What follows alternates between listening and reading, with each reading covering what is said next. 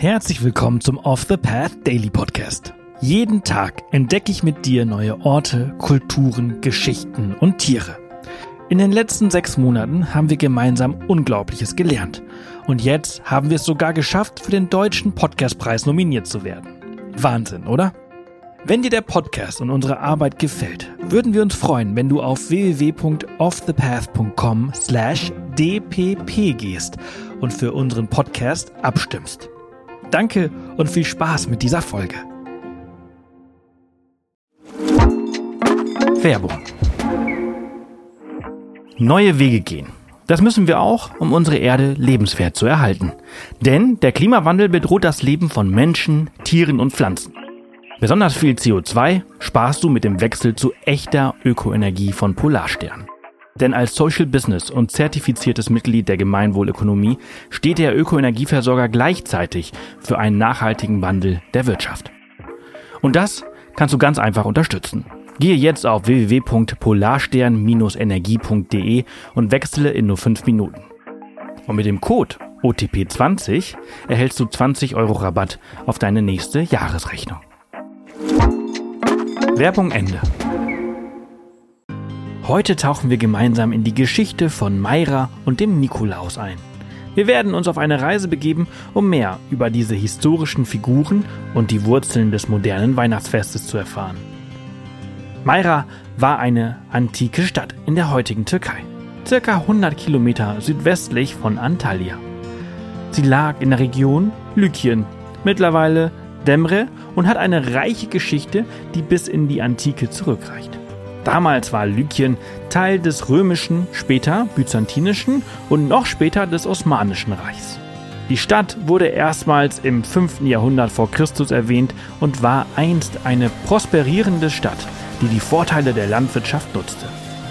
Die Stadt erlebte im 2. Jahrhundert nach Christus eine beträchtliche Entwicklung und wurde im 5. Jahrhundert zur Hauptstadt von Lykien ernannt. Die Stadt wurde allerdings im Lauf der Jahrhunderte unter dem Schlamm des Demre-Flusses begraben.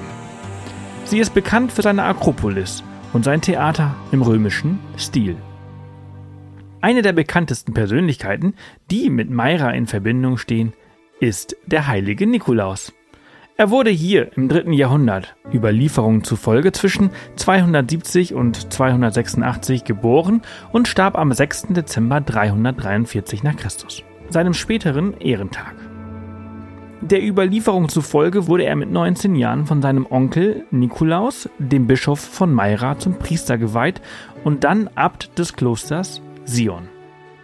Abt leitet sich vom spätlateinischen Abbas, Vater, ab und bezeichnet den Vorsteher eines Klosters. Seine Eltern waren wohlhabend, aber starben früh und er erbte ihr Vermögen. Statt es für sich zu behalten, entschied er sich, sein Erbe den Armen zu geben und ein Leben im Dienste Gottes und der Nächstenliebe zu führen.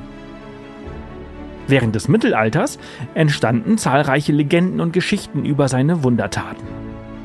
Nikolaus wurde als Schutzpatron der Kinder, Seeleute, Händler und Reisenden verehrt. Von seinen bekanntesten Legenden möchten wir dir nun erzählen.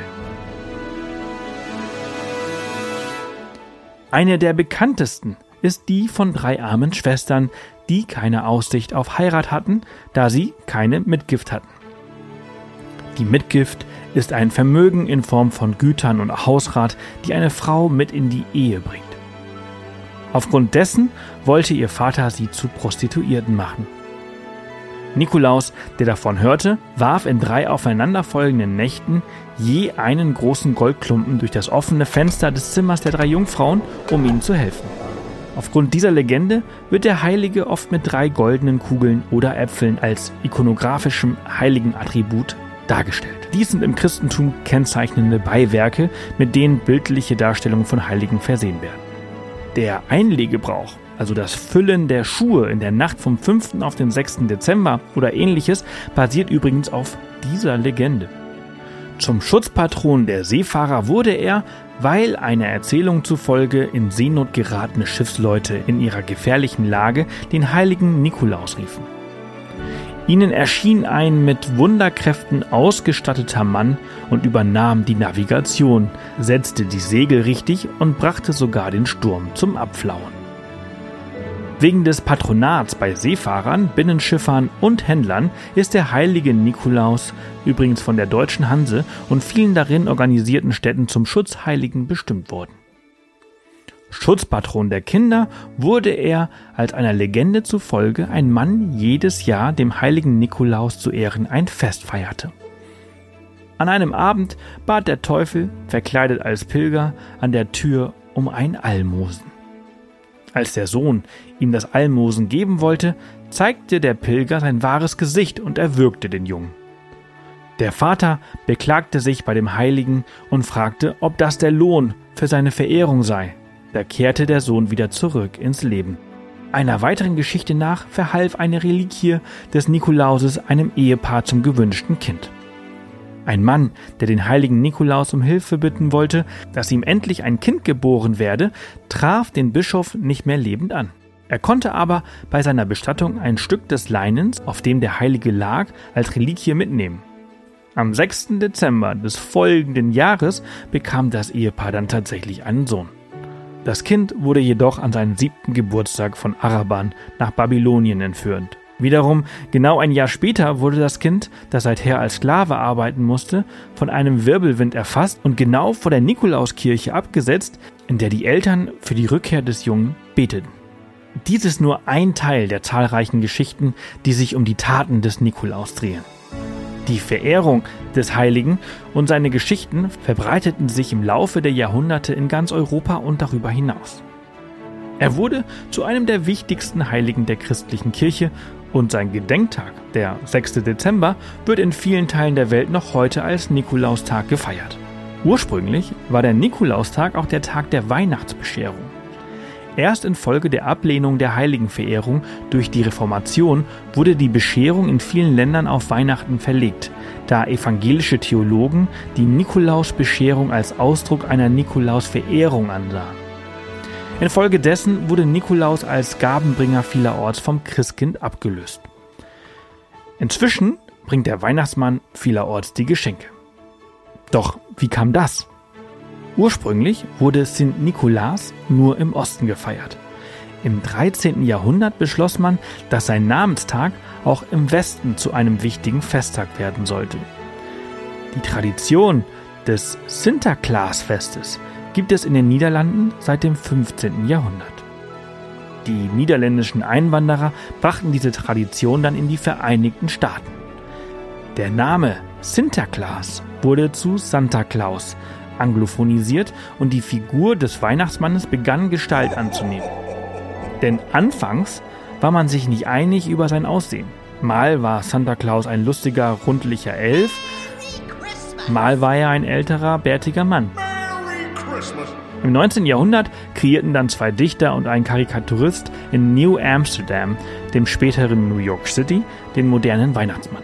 Und 1931 erhielt der Cartoonist Haddon Sandblom den Auftrag von Coca-Cola, den Weihnachtsmann zu illustrieren. Und vielleicht hast du die Geschichte schon einmal gehört, dass Coca-Cola das moderne Weihnachten erfunden hat. Denn dieser prägte das Bild des Santa Claus, wie wir ihn heute kennen. Santas Kleidung orientiert sich also keineswegs an den Markenfarben von Coca-Cola, sondern an der roten Robe des historischen Vorbildes. Coca-Cola warb auch nicht als erster Getränkehersteller mit einem rot-weiß gewandten Santa Claus. Schon 1923 ist er in einer Anzeige der Brauerei White Rock beim Lesen der Weihnachtspost zu sehen. Der Weihnachtsmann, wie wir ihn heute kennen, basiert also ursprünglich auf den heiligen Nikolaus von Myra. Hättest du das gewusst? Das war eine sehr, sehr lange Folge heute. Ich wünsche dir einen wunderschönen Nikolaustag und bis morgen. Das war's für diese Folge unseres Reisepodcasts. Ich hoffe, du hattest genauso viel Freude, wie ich es hatte, sie mit dir zu teilen. Wenn sie dir gefallen hat, freuen wir uns immer über Kommentare auf Spotify und über eine positive Bewertung auf der Plattform deines Vertrauens. Morgen geht's hier spannend weiter, also vergiss nicht, den Podcast zu abonnieren. Bis morgen!